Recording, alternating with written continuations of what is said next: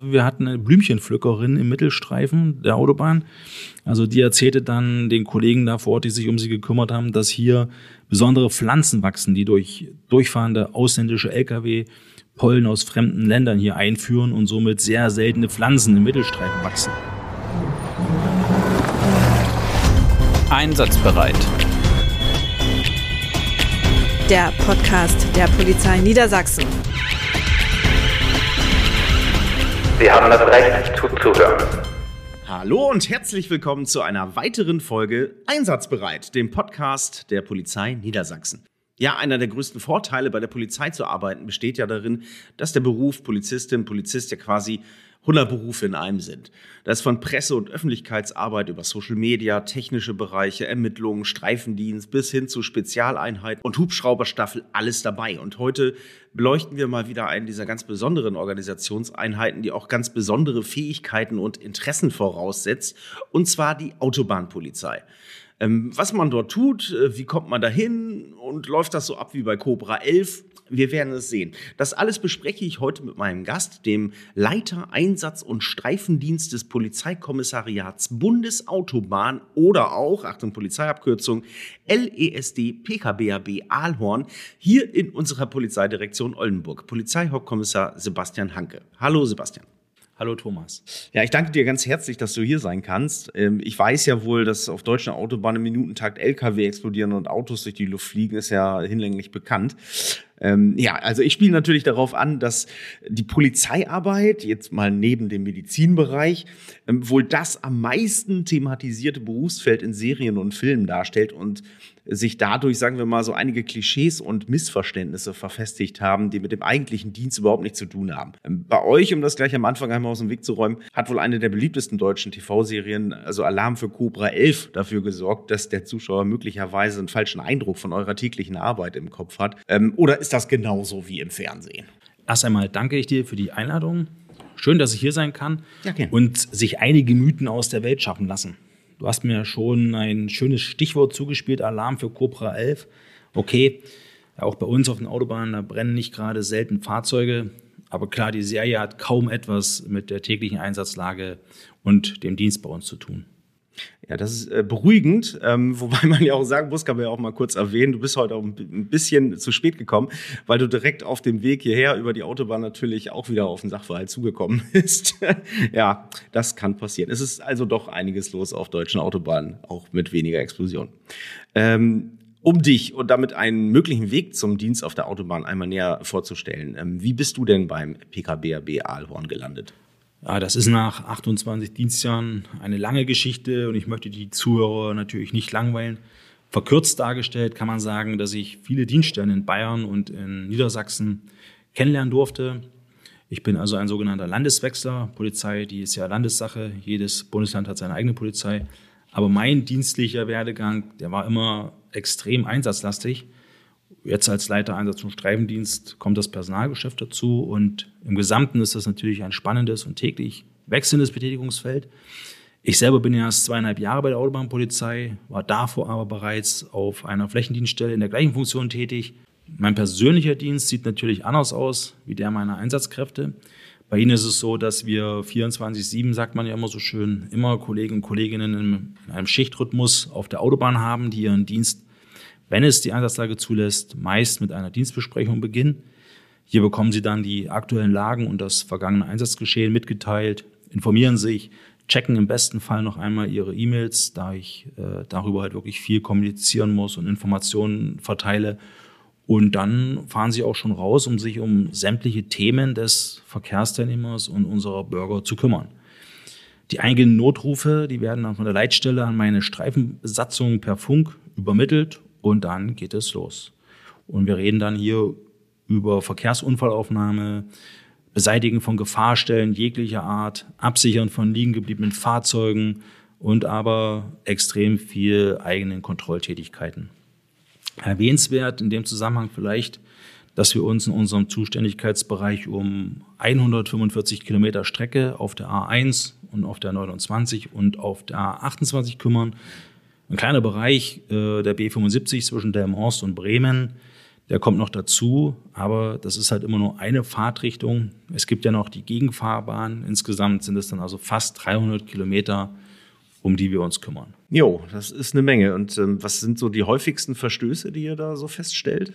Das ist immer abhängig davon, wie wir unseren Fokus ausrichten. Das geht von Geschwindigkeitsverstößen, Überholverstößen, Handynutzung, Abstandsunterschreitungen, die ganze Bandbreite der technischen Mängel im Schwerlastverkehr, Ladungssicherung und natürlich auch viele Straftaten im Ausländerrecht, Fälschungsdelikte. Also du merkst, die Bandbreite, die ist riesig. Wir können auch sagen, alles, was sich um Mensch und Maschine finden lässt.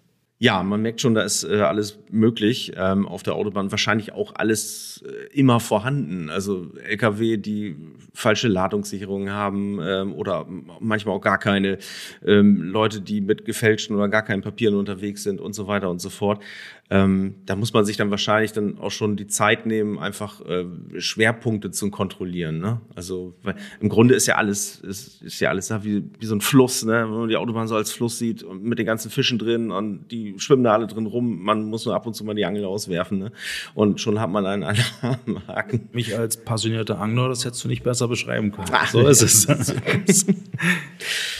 weil es das ja noch nicht so oft gibt äh, als Verstoß. Aber ähm, wie klappt's denn momentan so mit der Rettungsgasse? Hat sich da schon was verbessert oder müssen wir dann noch mehr Aufklärungsarbeit leisten? Ja, Im Großen und Ganzen klappt das. Es hat sich wirklich äh, gebessert, aber wir stellen fest, sobald einer nicht mitspielt, dann ahmen andere Verkehrsteilnehmer das nach. Man hat immer mal wieder den einen oder anderen, der da nicht daran denkt. Aber ja, äh, man sollte die Aufklärungsarbeit nicht aus den Augen verlieren und unsere ausländischen, oft durchreisenden Verkehrsteilnehmer, die scheinen Rettungsgassen gar nicht zu kennen. Ja, klar, macht man sich ja auch immer nicht so klar, dass es das in anderen Ländern ja nicht gibt und dann was sehr regional ist irgendwie, ne? Aber gut, klar. Was unterscheidet denn den ganz normalen Polizeidienst, also den, den Streifendienst, ähm, von dem äh, Dienst auf der Autobahn? Das ist eine gute Frage. Ich hatte ja schon erwähnt, dass ich in einigen Dienststellen meinen Dienst verrichten durfte.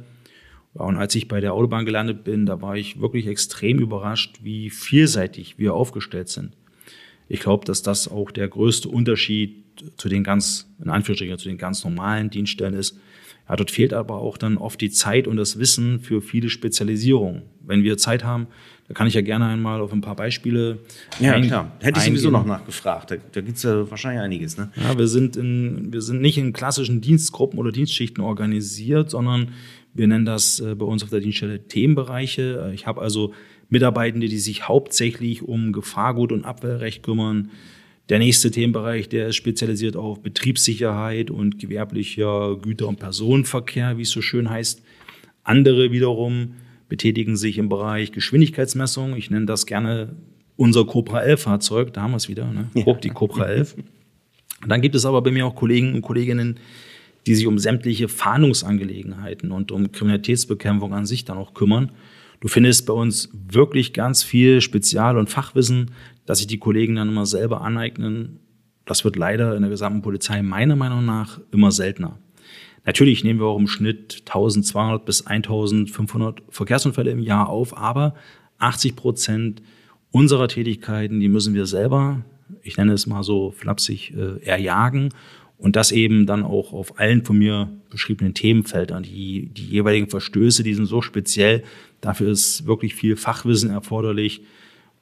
Denn es kann aber auch nicht jeder alles wissen. Und somit äh, fällt bei uns dann auch vieles an, was man auf anderen doch eher einsatzbedingt fremdbestimmten Dienststellen nicht findet und auch dafür gar keine Zeit hat.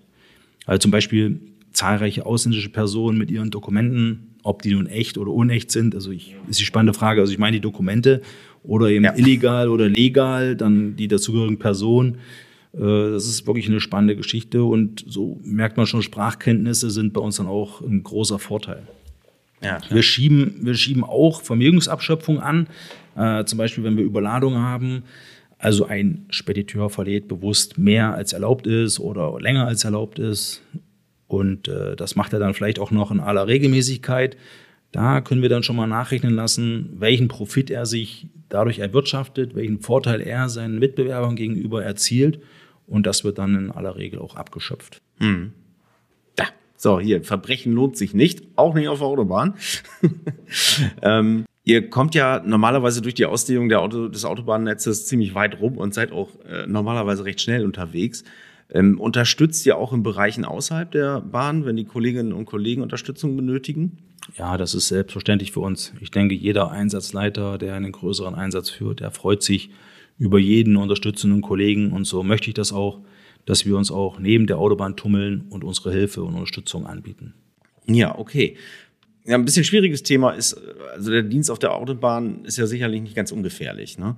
Was würdest du sagen, was sind da die größten Gefahrenquellen und ähm, wie schützt ihr euch da und die Kollegen? Ich war wirklich überrascht, wie gefährlich der Dienst auf der Autobahn dann wirklich tatsächlich ist. Wenn wir uns auf der Autobahn bewegen, Blaulicht oder Martinshorn anschalten, da geht kaum ein Verkehrsteilnehmer äh, runter vom Gas.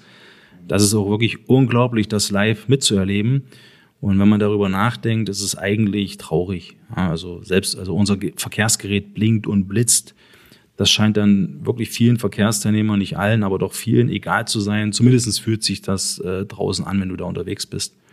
Ja, und so schulen wir dann auch alle Kollegen, die bei uns auf der Dienststelle sind, speziell für diesen Einsatz auf der Autobahn. Sie müssen wirklich lernen, äh, wie sie Unfallstellen absichern, wie sie fahren müssen, um Gefahrstellen zu beseitigen oder eben auch liegen gebliebene Verkehrsteilnehmer absichern.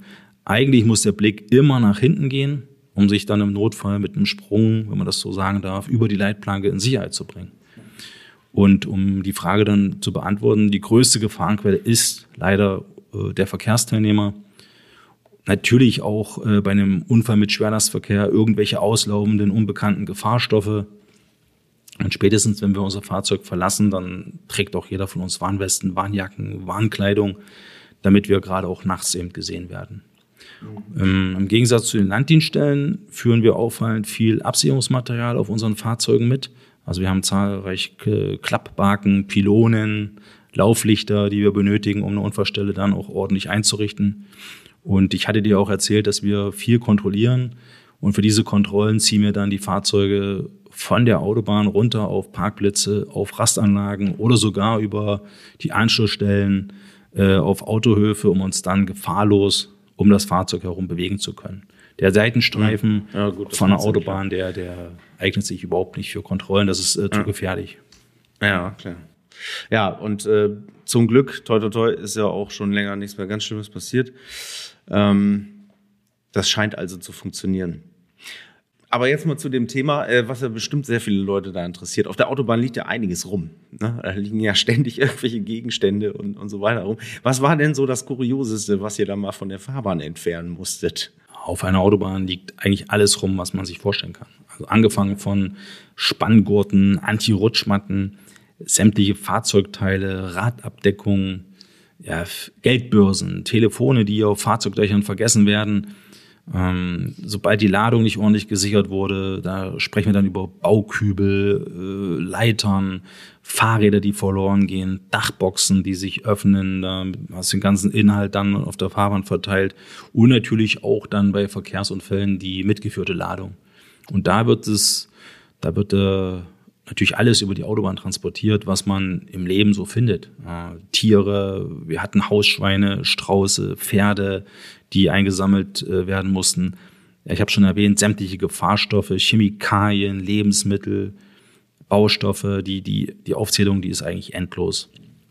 Und das ist, das ist dann aber auch der Grund oft äh, für die zeitlich langen Staulagen. Also wenn ein LKW seine Ladung verliert oder die Ladung verrutscht, dann benötigen wir halt in der Regel Spezialfirmen mit entsprechendem Gerät, um diese Ladung halt auch nachzusichern oder neu zu verladen. Und du benötigst vor Ort Bergungsfirmen.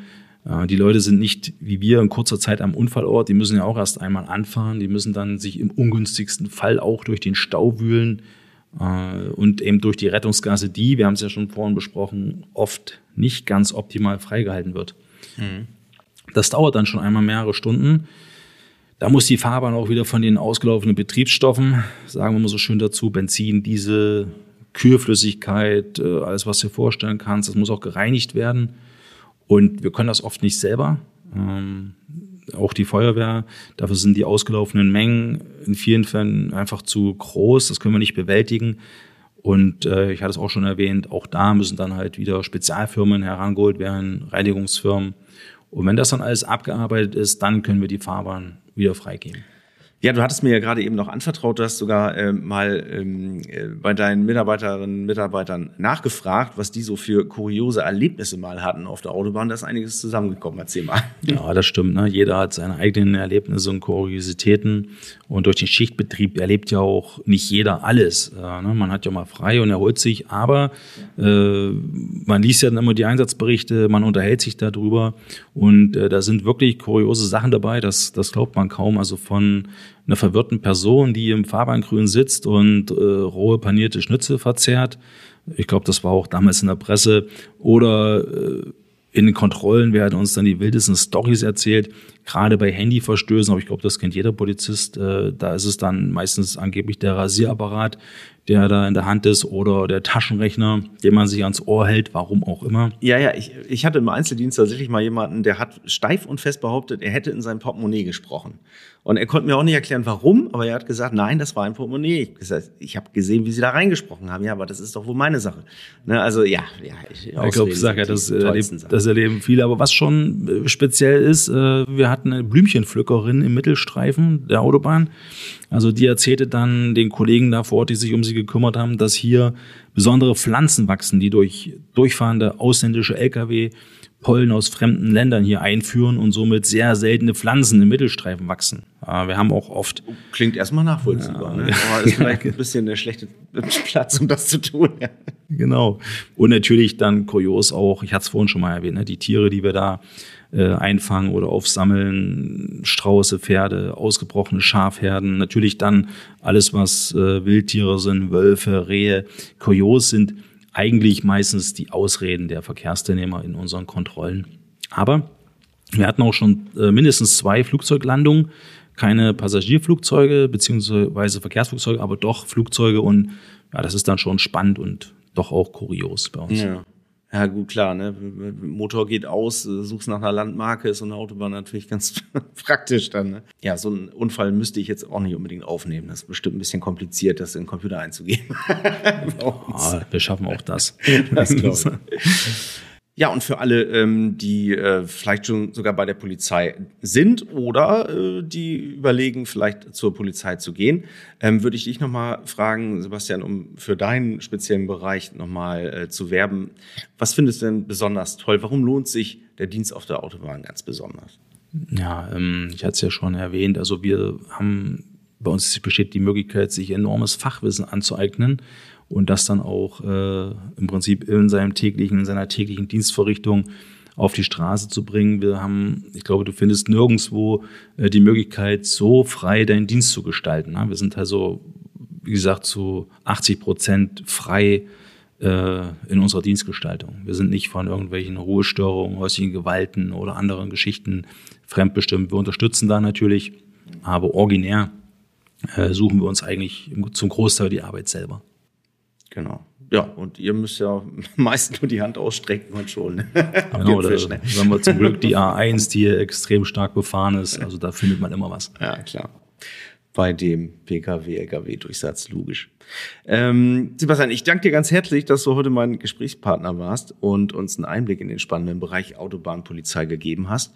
Und äh, ja, äh, wir hoffen natürlich auch, dass es euch gefallen hat und ihr seid bei der nächsten Folge dann auch wieder mit dabei. Einsatzbereit kommt immer am ersten Mittwoch im Monat. Das heißt, äh, in diesem Fall am 5. Juli sind dann die Kolleginnen und Kollegen aus Braunschweig dran.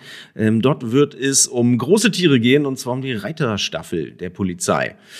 Abonniert uns gern auf der Plattform, auf der ihr uns gefunden habt oder dem Podcatcher eurer Wahl und dann hören wir uns demnächst wieder bei Einsatzbereit, dem Podcast der Polizei Niedersachsen. Tschüss.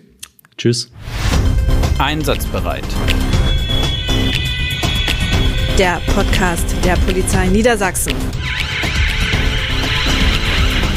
Sie haben das Recht zuzuhören.